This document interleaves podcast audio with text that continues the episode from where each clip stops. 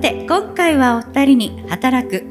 これからの働くを考える。自然を取り入れた働き方の効果をテーマにいろいろとお話をいただこうと思いますがここからはマイクを村瀬さんにバトンタッチしましてお願いしたいと思います。それでは村瀬さんよろしくお願いいたします。はい、えー、皆様こんにちは、こんにちは。えー、ようこそエクスポへ、えー、本日はですねですねあの働くということをテーマにお話をさせていただくんですけども、えー、本日スペシャルゲストとしてですね慶応大学大学院からですね前野先生ようこそ。はい、ぜひよろしくお願いしま。す。ちょっと楽しい時間にしたいなというふうにはい思っております,、そうよろしくお願いします。後ほどあのゆっくり自己紹介もしていただくう予定でございます。さてあの本日のテーマなんですけどこのこれからの働くを考えるということでブースの方もご覧になっていただいた方結構いらっしゃるかなと思うんですけどもなぜ今スノーピークがこの働くに対してソリューション提供しそこにどんな意義があるのかどんな背景なのかということも深めて、えーいろいろお話をしていきたいというふうに考えています。まあ、それにあたってですねこの一つの問いかけですけども、まあ、これからテクノロジーの急速なあの進化がですね社会や、えー私たち人間の存在意義そういったものまでを変えようとしている中で、えー我々はどういうふうに働くというものを捉えていったらいいのかということを考えていく必要があるかなと思います。まあ、我々の一つの問い、えそれに対するアンサーがあのキャンピングオフィスというですね、えーものであったりするわけなんですけどもこの働くということ単なる外で働く楽しいではなく働くそということそのものを概念を変えるぐらいのそういう今あの位置に来てるんじゃないかなというふうに思ってますしその概念変えるというのはどういうことなのかとやはり一つはそのクリエイティブな仕事をすることであったりコミュニケーションを取ることであったり、まあ、なんとなく必要だなと今思っていることをですねどのような方法で実現していくのかその具体策まで踏み込んでいく必要があるんじゃないかなというふうに感じているわけでございます。ちょっと前置きが長くなりましたけどあの私の自己紹介を少しさせていただきたいと思うんですが、えー愛知県岡崎市というところに生まれましてキーエンスというあの会社で10年間勤めておりました、えーまあ、製造業のですね、まあ、時代の最もこの成長期におけるですね、えーそれを牽引した企業で、えーまさに働いてたわけなんですけど、まあ、それが35の時にふと、えー思い立ってシステム会社を、えー立ち上げました。1999年のことなんですけど、まあ、そこから二十数年今経ってる状態でございまして、まあ、IT 企業を20年やってる中で、まあ、いろんなことを考えるようになりまして IT の、まあ、その先未来はどこに行くのかとか IT によって何を成し遂げるべきなのかということを、えー考えた挙句、えーたどり着いたのはですねやはりまあ人と人の関係性というかですねやはりチームが一丸となって同じ方向に向いていくことの必要性それから IT に振り回されずに使いこなせるようになるにはどうしたらいいのかそんなことを考えている中で、えチームと仲間と一緒にいろんな取り組みをし始めたんですねその一つがキャンプだったと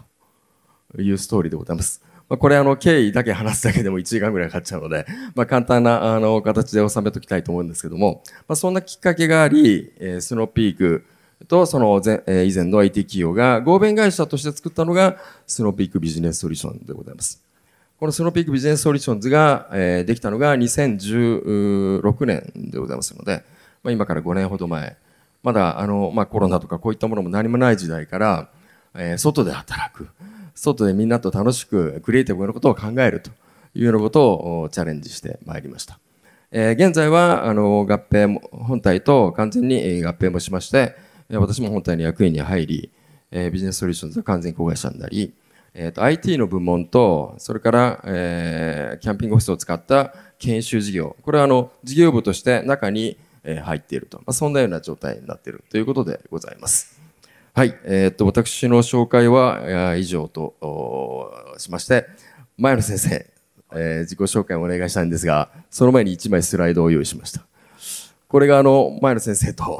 出会ってですね、あの一緒にキャンプをしてみた岡崎の音川っていうところのお絵なんですが覚えていただいてますか？あもちろんです。気持ちのいいキャンプでしたね。はい、ありがとうございます。まあ、こんなことをちょっとお思い出も振り返りながら、えー自己紹介をお願いしたいと思います。よろしくお願いします。はい。えーっと、そうですね。キャンプで出会ったんですけど、私も子供の頃からキャンプ好きでして、あの、ここに来れたの非常に光栄に思ってます。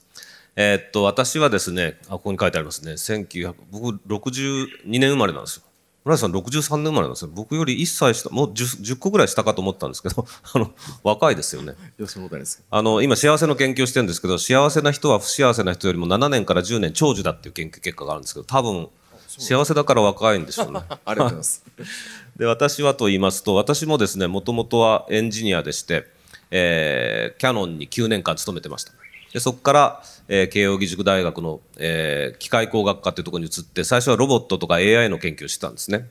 ですけど、まさにロボット、AI 作ってても、これが本当に人々を幸せにするんだろうかっていう疑問を感じて、あ、もちろん人々を幸せにするんですけど、えーそれよりも人々の幸せそのものの研究をしたいと思って、えー幸せの研究をするようになったのが2008年なんですよ。で、これ、それ、今もう十数年になりますけど、幸せの研究、あるいは幸せに働くって、まあ今日のテーマですよね。幸せに働くことの研究などしまして、この次のページに本がいろいろ出てきますけど、まあ宣伝じゃないんですけど、えっと、あ、一番左は幸せとはちょっと違って、あの、イノベーションですね。人々はやっぱり創造性を発揮して、ゼロから新しいものを作っていかなきゃいけない。そのイノベーション教育っていうのをやってるんですけど、まあ幸せに絡めて言うと、幸せな人は不幸せな人よりも創造性が3倍高いという研究結果もあるんですよ。ですから、まあそういう創造性の研究、それから幸せの研究、で今日のテーマであります幸せな経営ですよね。まあこれも、あ、これ後で出てくるんですね。後で出ますけど、もう言い出したんで言うと、幸せな人は不幸せな人よりも創造性が3倍高い、あるいは生産性が1.3倍高いなんていう研究結果もあります。ですからまあそういうことを広めて、人々がより幸せに働いていくっていう世界を作りたいと思って活動しているものです。今日はよろしくお願いいたします。よろしくお願いします。あの私もですね、その前野先生の書籍に出会って、もうあの価値観やすべてのことが変わったと。で今日奥様も来ていただいてるんですけど、奥様と本当にご夫婦円満で、もうこんな理想のご夫婦いらっしゃるのかなと いうふうに思ったんですけど、まどかさんいらっしゃいますけど。そうですね。一番前に聞いてますけど、あの、そう、今日幸せに働くなんで働く本を持ってきましたけど、えー子育ての幸せとか、夫婦とかパートナーシップの幸せとか、そういう研究も、まあ一緒にやってるんですよ。幸せの研究を夫婦でやってたらちょっと面白いじゃないですか。幸せそうで。ね、素晴らしいですよね。私もあれ、あの、あの本に出会って、はい。あのチームがこう幸せになる原理原則っていうのは夫婦も友達も全て一緒だなって思ったんですよ一。緒なんですよ。はい後でスライド出ますけど、やりがいがあって、つながりがあって、前向きに自分らしくって、まあ、き基本はですね、私も研究して明らかにしたんですけど、言われてみると、そりゃそうだよねっていうようなものが条件なんですよね。うん、そうですよね。えだからこの法則さえ手に入れれば今の国と国の対立もねあらゆることがなくなっていくんじゃないかなと私は期待してるんですけどどうですか？いや、本当そうですよね。だから、人と人との自然な関係、そもそも信頼し合うのがいいし、尊敬し合うのがいいし、戦ってね、殺し合うとか、いがみ合うとかよりも、こう、調和的に、例えば A 社と B 社が競争するとしても、あの会社叩き潰してやるじゃなくて、あの会社も素晴らしい。我が社は違う創造性で頑張るから、お互いいい社会を作ろうよっていうね、そういう考え方。まあ、夫婦も一緒ですよね。あの妻はなんか全然言うこと聞かないな、夫も全然手伝わないみたいなんじゃなくて、仲良くした方がいいじゃないですか。まあだから原理はものすごい単純で、そうですよねそうなんですよ。本当でもそれを、なんか現代人が忘れかけてるっていうか、日本人の幸福度今低いんですよ。はい。自己肯定感も低いし、幸福度も低いし、昨日熊せ熊健吾さんがおっしゃってましたけど、こうなんかコンクリートの箱の中に住んで、なんか本来人類っていうのは自然と共に生きてたのにそれを忘れてですね、なんかこう、金、物、地位ばっかり得ようとしてるっていうのは、あの、このコロナで転換点が来てんじゃないかと昨日おっしゃってるのをすごく共感したんですけど、ま僕も本当同じ思いですね。そうですよね。はい。まさにあのその競う競争から共に作る競争へこう変わる時代のまさに今節目だなと。いや、本当そうですね。うん。はい、ありがとうございます。さて、えーっとこれからまあ本題に入っていきたいと思うんですけど、このこれからの働くを考えると、まあ自然を取り入れるとじゃあなんで幸せになるのかみたいなことについて少し掘り下げてお話をさせていただきたいと思ってます。一つ目の問いですけど、まずこれテクノロジーの進化でこれから世の中ってどういうふうに変わっていくんだろうと。いうふうにまずはその大きい枠の中でですねその時代がどこに向かうのか何が起こるのか明確なものもたくさんあると思うのでこの辺りについて前野先生どういうふうに思われてるか教えていただけますか？まあ、ここに来られてる方はどうですかね、テクノロジーのある未来っていうと、なんかみんながですね、空飛ぶ車に乗って、ものすごいコンクリートで覆われた大都会に住んで、こう、シュンシュン、あの、空飛んでるみたいなイメージをする人もいるんですけど、えーアメリカやヨーロッパや日本の未来像を考えると、やっぱり自然と共に生きるっていうことだと思うんですよね。僕はあの AI っていうのが進歩して、これから人間の仕事を奪うっていうふうに言われてますけど、AI が得意なのは、えー事例がたくさんある問題なんですよ。例えばだから医療画像をたくさん見せて、これは癌なのか癌じゃないのかっていうのをお医者さんよりも AI の方が、えー判断できるようになってくるわけですよね。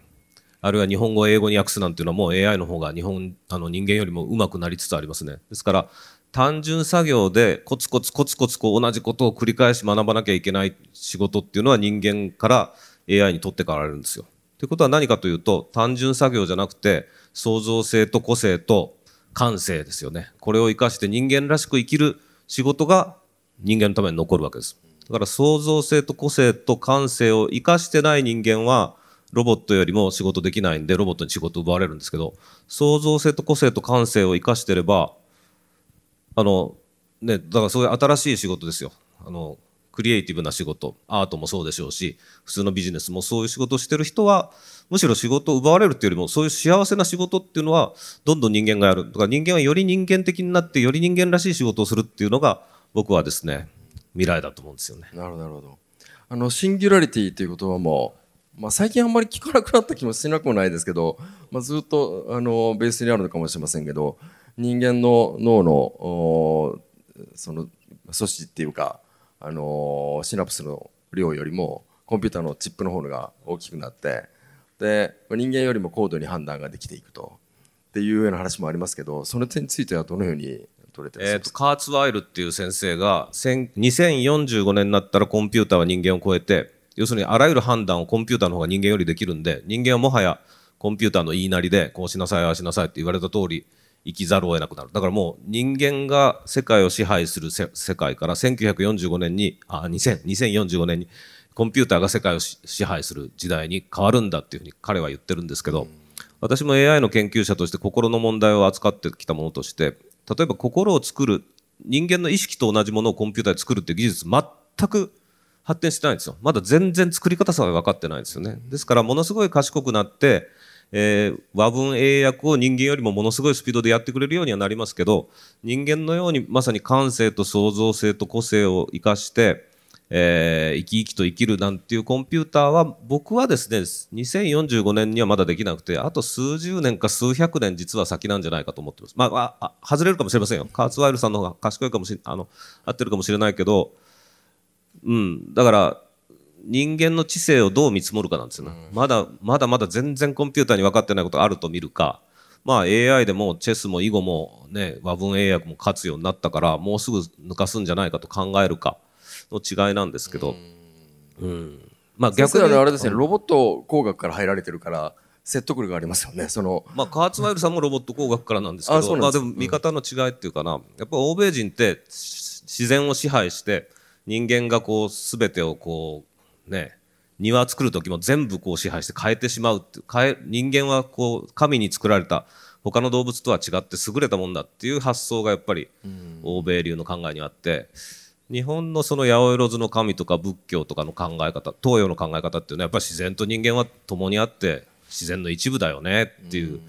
考え方からいくと、うん。まあ、だから同じロボット工学やっててもですねもともとロボット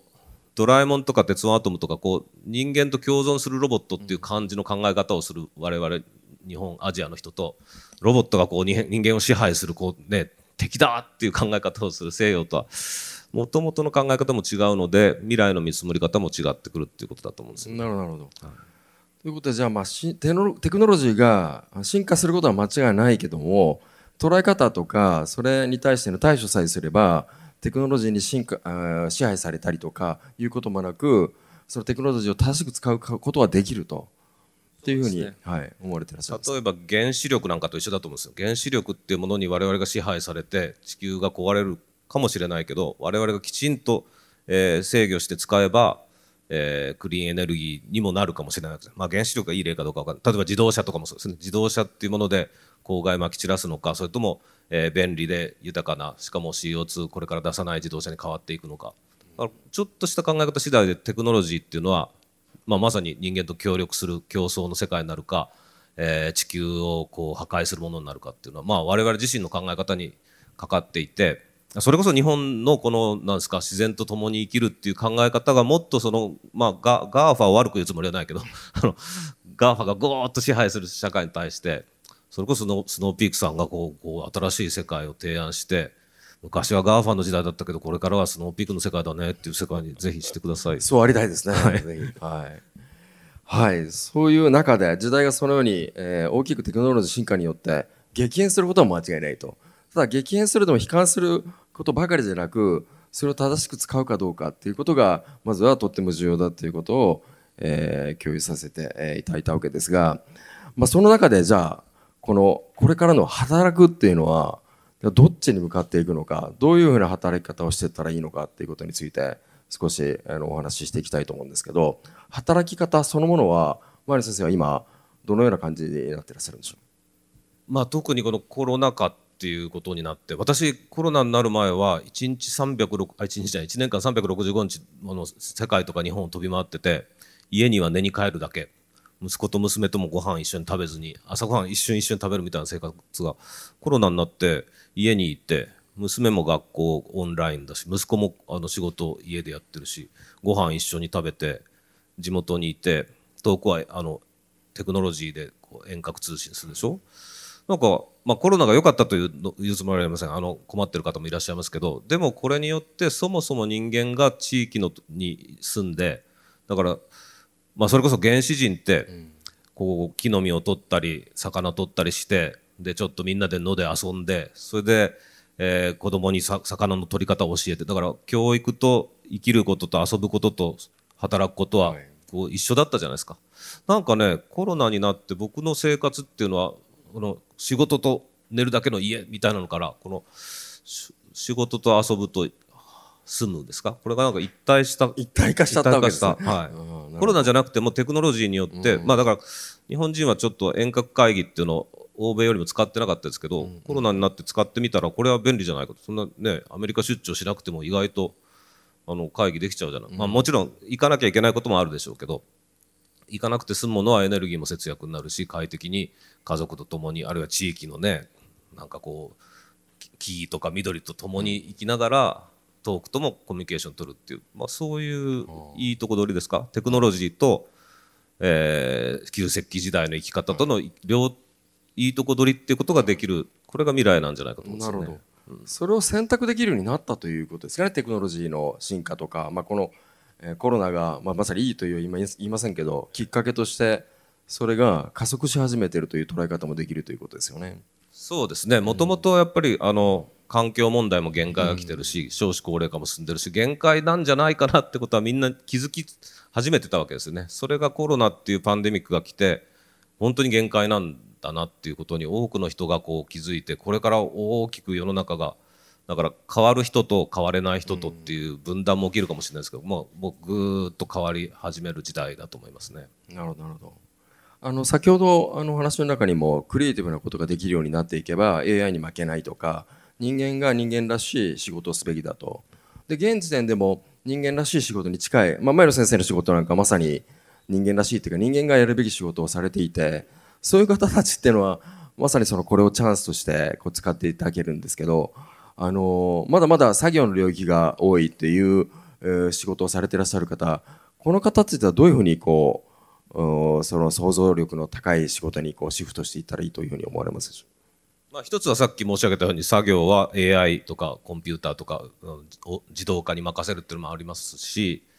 まあ、作業って言っちゃうとなんかつまんない仕事みたいですけど、全ての仕事は人々の幸せのためにあるんですよね、私も例えばテストの採点つまんないなと思ってやると作業になってうわ100人もあるわと思って作業なんですけどいやいや作業じゃない。このね一人一人ができたかどうかを見てこうコメントして人々を育てるっていう仕事なんだと思うと作業じゃないじゃないですか。例えばお金なんかお金ずーっと足し算する仕事っていうのも作業っちゃさ作業ですけどこれによって我が社が繁栄し社会のために貢献してるこの礎になってるんだと思う。まあだからそこも創造性だと思うんですよね。そういうことですね。作業の中から創造性を見つけてそれこそトヨタの改善じゃないけどそこをいかにクリエイティブに改善するかそういうことをやっていくと、うん、全ての仕事は創造的な仕事になるんじゃないかと思います、ね、なるほどなるほど。あのこういった天秤で私もよくお話しすること多いんですけど想像する仕事と作業するという仕事、まあ、どちらも、まあ、あって成り立っているというふうに思えるんです。でこれは人によってそう分かれているケースもあるかもしれませんけどもあの処理の中にも先ほど先生が採点されるみたいなね ああいう仕事がある中がこうどんどんこちらのウェイトが作業は軽くなっていってその AI の力を使って想像をどんどんどんどん増していっていいという時代がもう目の前に来ていてそう思捉えるかどうかだけかなっていうふうに思う時があるんです。で今そのお聞きしてなるほどなと思ったのは採点でさえもまあ、採点でさえもって採点もともとそのそんなに作業じゃないかもしれませんけども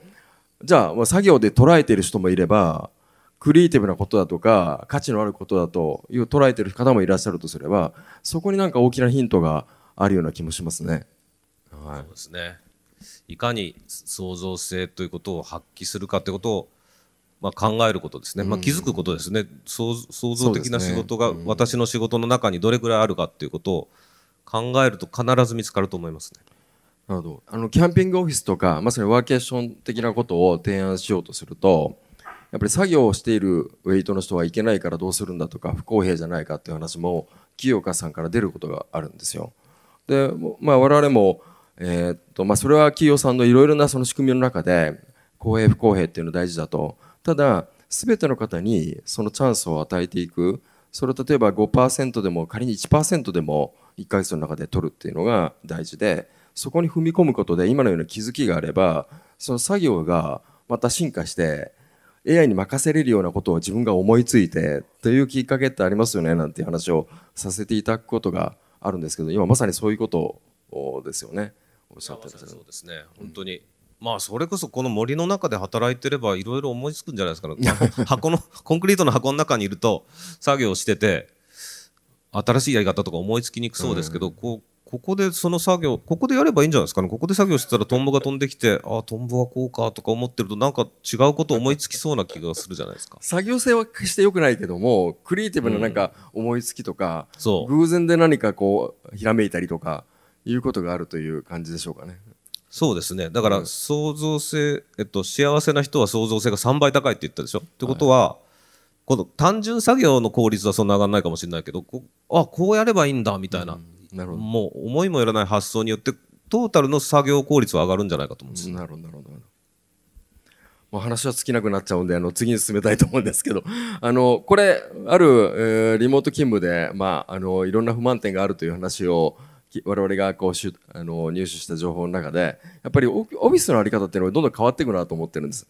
だから先ほどのようにこう何か思いついたり一緒に考えることによって全く新しい何かを生むみたいなことはコミュニケーションがないとできないんだということを人々がもうすごく痛切に感じているのがこの、まあ、コロナ禍の中での、まあ、現象なんだなというふうに、まあ、思ってるんです。そこであの一つ我々が実験みたいなことをこれも5年ほど前に5年以上前かなやったもので外で働くとどうなるのかなっていうことを動画で一応あの撮ったものがありますんで皆さんちょっとこれ見ていただいていいでしょうか？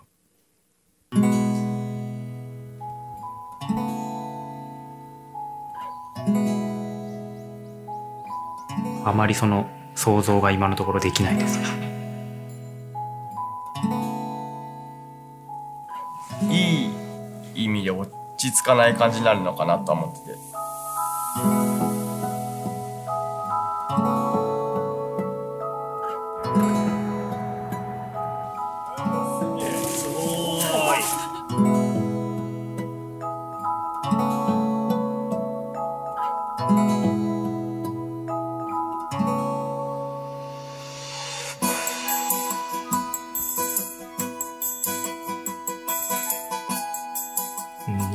つもはこういうちょっと閉鎖的な空間でミーティングすることが多いんでアイデアがこうなかなか新しい新規性のあるものが出てこなかったりっていうのがあるので。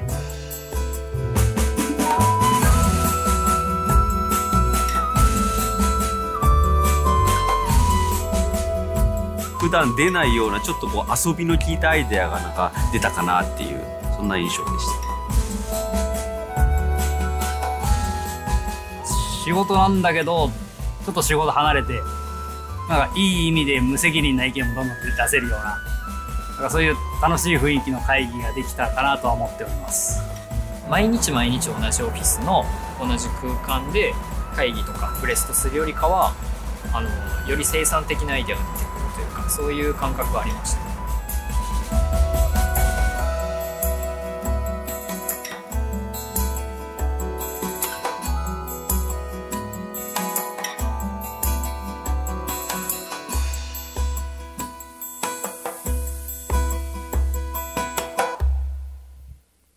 というあの実験をしてみたとき、まあ、この中でも先ほど先生おっしゃるように生産性だとか創造性とかいろんな言葉が出てきてるんですけども過去の生産性ってどうしてもその、えー効率作業効率のことを言ってるみたいなイメージあったんですけど本当の生産性っていうのはこのクリエイティブなものじゃないかなと。でクリエイティブってその先ほどのおっしゃられた幸福との関係、ね、幸せそうでしたね今の出てこられた方たち。関係性が非常に濃いんじゃないかなと思ってまして。次の問いでこの生産性と幸福の関係について先生のちょっと今までのご知見みたいなものをあの教えていただきたいなというふうに思ってますが。はい。まあ私の研究っていうのも世界中で幸せ研究っていうのが行われていて、今おっしゃった通りなんですよ。目の前の作業効率、この単純作業の効率っていうと、えーコンクリートのその部屋の方がいいかもしれません。でも次のページにありますように、トータルの生産性。働く人が、えーそもそも、あまあ、さっきから言ってますよね。創造性3倍、生産性。まあ、だから、これ、効率、あの、作業効率としても3割アップするんですよね。で、売上も37%伸びてる。それだけじゃなくて、欠勤率も離職率も下がるんですよ。なぜかというと、まあさっき楽しそうだったじゃないですか。みんな楽しそうに働くと、それこそキャンプファイヤーかなんかして、いやー実はこんな悩みがあるんだよ、大丈夫だよ、俺が手伝うから、みたいなこう人間関係が深まると、信頼関係、尊敬関係ができると、会社が好きになりますよね。だからそそういう大きな視点での、トータルでの効率っていうことを考えると、実は幸せの方が効率高いんですよ。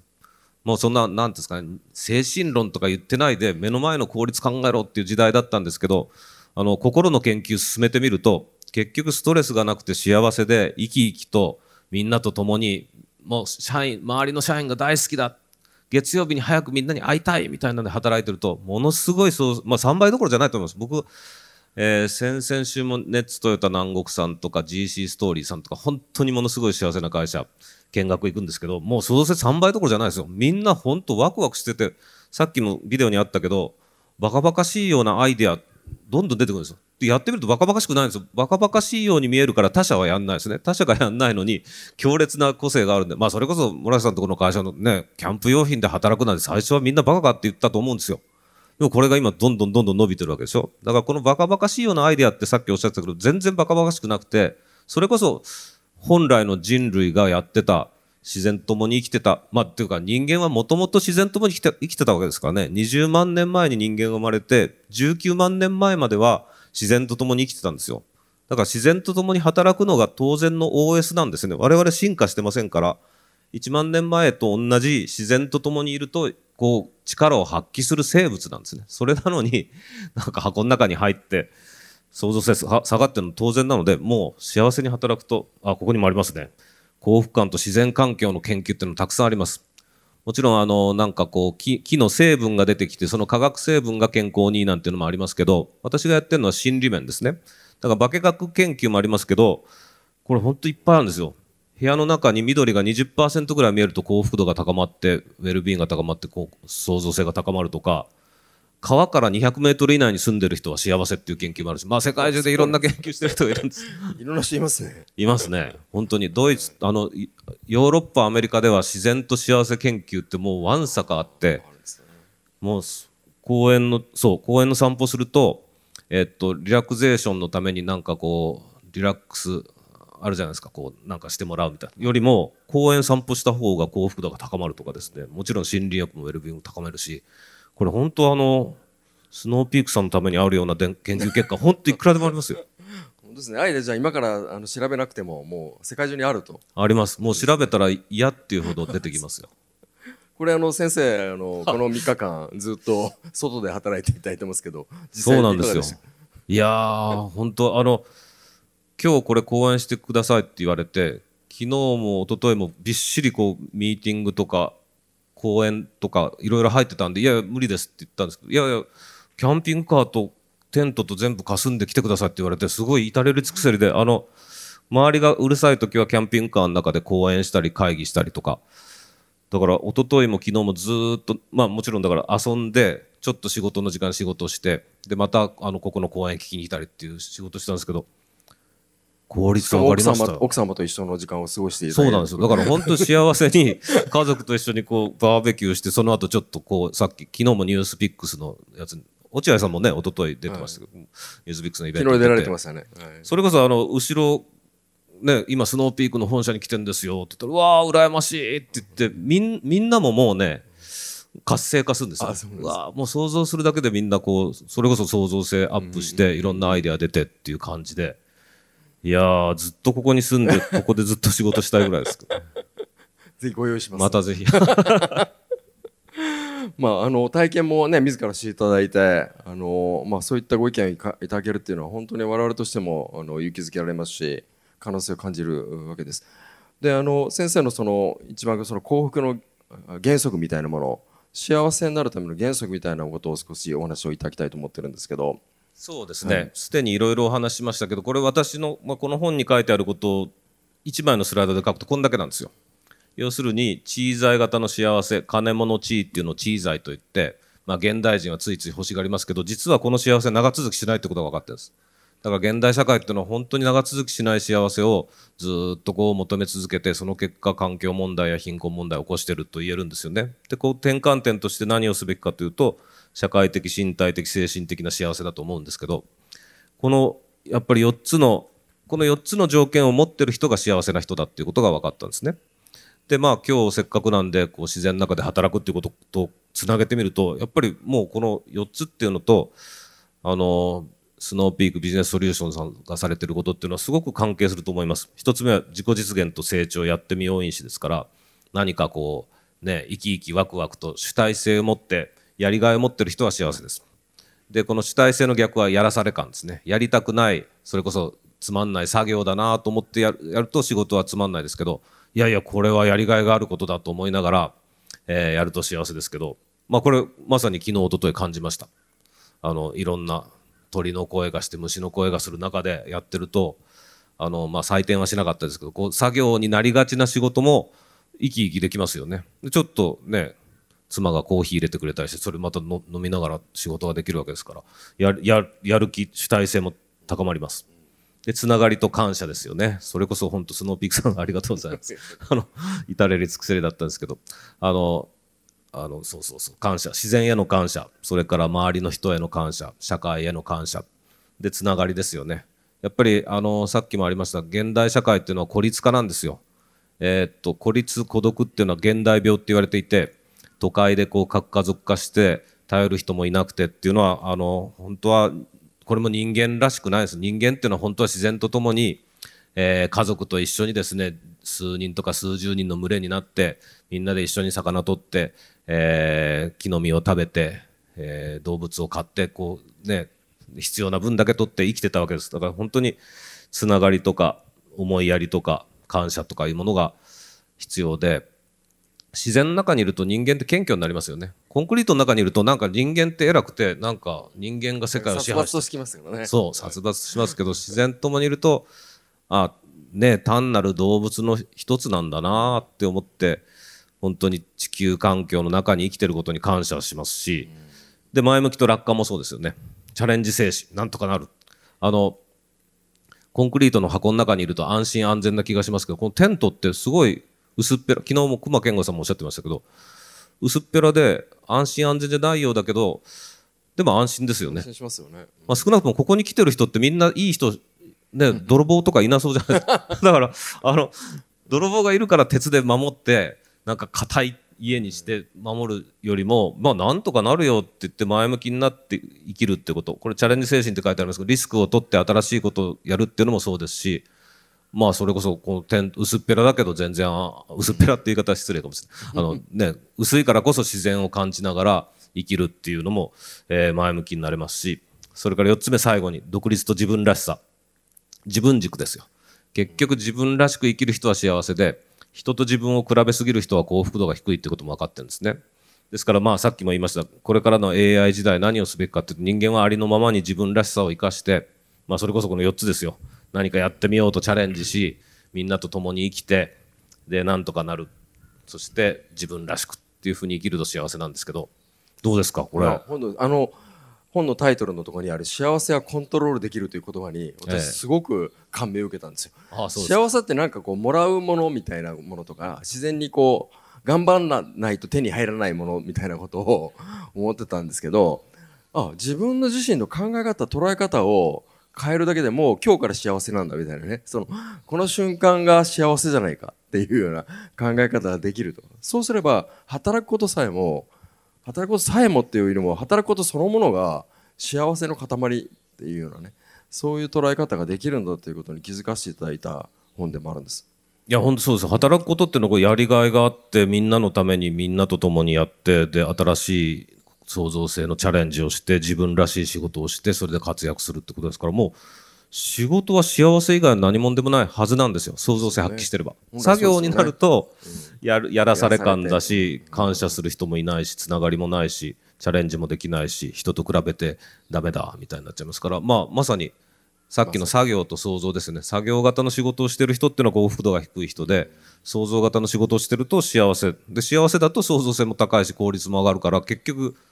仕事できる人になっちゃうってということですね。いうことなんですよね。シンプルですね。いやシンプルなんです、あまりにもシンプルなので、ぜひ幸せ側に来てください、来ないともったいないんですよね。もったいないですよね本当に。もったいないです。もったい一ない。瞬にしてこう手に入れられるものばかりですもんね。はいはいまあそうは言っても一緒じゃないです。よ。自自己肯定感が低い日本人が増えてて、自己肯定感低い人に、なんとかなるよって言っても、いや、自分にはできませんなのステッで、プはいると。多分村瀬さんは一瞬でできるけど、うん、まあ徐々に、徐々に、まあそれこそ、キャンプのように働くっていうことは、その一つのきっかけになると。思うんですすよね。捉え方を変えるという変えようということになるそう決めることは一瞬でできますもんね。そうですね。うん。はい。はい。ぜひ、ちょっとずつ変わってほしいですね。したで最終的にこのじゃあじゃあ人間らしく働くとはとあと実現するための方法ということで、まあ、私たちが提案しているのはこのオフィスをまず変えてみましょうとオフィス自体が先ほどの四角い箱で真っ白な部屋で、まあ、効率はいけんように見えるかもしれないけどそこに何も揺らぎがなくてっていうところから、まあ、アウトドアテイストを入れるだけでも何か変わりますよねとっていうのがこのメッセージだったりします。でこれはあの非常にシンプルで分かりやすくて、まあ、ちょっとこう違和感がある人たちとか抵抗感がある人たちもいらっしゃるかもしれないけども非常に効果があるものだと思ってます。あと自宅でこう私、えっとうちのメンバーなんかはですね在宅で今子供たちと一緒に働いてる勉強しながらあの見ながら子育てしながら働いてるこれもキャンプギアであるからこそ、えー自由に、えー場所を選ばず収納も簡単ですしそして耐久性もあるとというものを使って、まあ、働いてみてるという絵でありやったりします。そしてこれはあの働く場所を変えるということはやはり家だけだと閉塞感がどうしても出ちゃうというんであれば仲間と会えるようなコワーキングスペースというものをこう広げていきたいなということで、えチャレンジしているものだったりします。でこちらの映像はあのこれ銀行の方なんですけどね 今まで銀行員って外で働いたら怒られるっていうこうイメージってすごい強いと思うんですけどもう銀行の方もね外でやっぱりクリエイティブなこと考えようと非常にいい笑顔をしていると思うんですけどこんなチャレンジも始まっているということだったりするわけですねそして何といってもやはり最後は焚き火を囲んでえより未来のことを一緒に考えて、えーつながりを強化するということをあのこれからも増やしていきたいなというふうに、え考えていたりします。であのまあ、今日たくさんいろいろ前の先生も来ていただいていろんな話ができてあのいろんな気づきをご提供できたんじゃないかなというふうには思っているんですけどもあの大事なのはここからだと思ってましてあなるほどなと思っていただけたことがたくさんあったと思うんですが何かやってみてないみないと多分変化ができない一つは先ほどの気づきとかあそうか捉え方考え変えてみようっていう一瞬のこの変化みたいなのも大事ですし行動として何かにこう変換できたらいいなというふうに思ってますなので先ほどのような場所にまずは踏み、えー行ってみていただいたりとか、えーまあ、キャンプをして働くだけじゃなくてもいいんです。あの、外で、えーいろんな、あの、人と出会ってみたりとかですね。外で仕事してみる、場所を変えてみるみたいなことをやっていただくといいんじゃないかなと。大事なのは、このどんなに小さくてもいいから、まず第一歩踏み出すこと、じゃないかなっていうのが我々の今ご提案しているソリューションそのものでございます。え3つのアクションとして、この、まあ、都市部の場合は、まずオフィス変えてみましょう。それから、まあ、郊外であれば、その働く場所たくさんあると思いますんで、コワーキングみたいなとこ行ってみてもいいと思いますし、から地方も、えーいろんな自然が環境がたくさんありますんで、そういうつながり方を変えれるような場所に、ぜひ皆さんでこう出向いていって、会社で、今まではキャンプっていうものが個人の趣味のものだったかもしれませんけど、会社のメンバーでみんなで一回行ってみたら、何かそこで新しいつながり方になるんじゃないかなというふうにえ思ってたりします。で最後にですね、どうしても迷われた方、何もこう、まだ始めたらいいかわからないなと思った方に一つご提案がありましてですね、それがこの FD チェア、皆さん今座っていただいてるじゃないですか。これね、非常にあの、多分収納性もいい良くてですね、耐久性も良くて、これ30年選手のロングランの製品なんですね。これあの、お持ちじゃない方はあの、ショップに売ってますんで、ぜひあの、これを第一歩として、こう買っていただいて、いろんな場所にこう、旅する FD チェアとか。いろんな場所に置いていただいて、そこでちょっとこう、仕事の未来を考えてもらったりとかですね。えー社長の横に、横に行って座らせてくださいって言ったり、社長は部下の横に行って座らし、ちょっと座っていいとかって、まあそんな使い方もあるかもしれませんので、そんな、あのーまず第一歩踏み出していただけたらいいんじゃないかなというふうに思っております。ということで、あの、時間ももういっぱいになってしまったので、前野先生、本当ありがとうございました。はい、ありがとうございままあ、した。これからも引き続きよろしくお願いいたします。はい、よろしくおとい願いします。うことで、えー皆さん、今日はご清聴どうもありがとうございました。以上で終わらせていただきます。前田様、村瀬さん、ありがとうございました。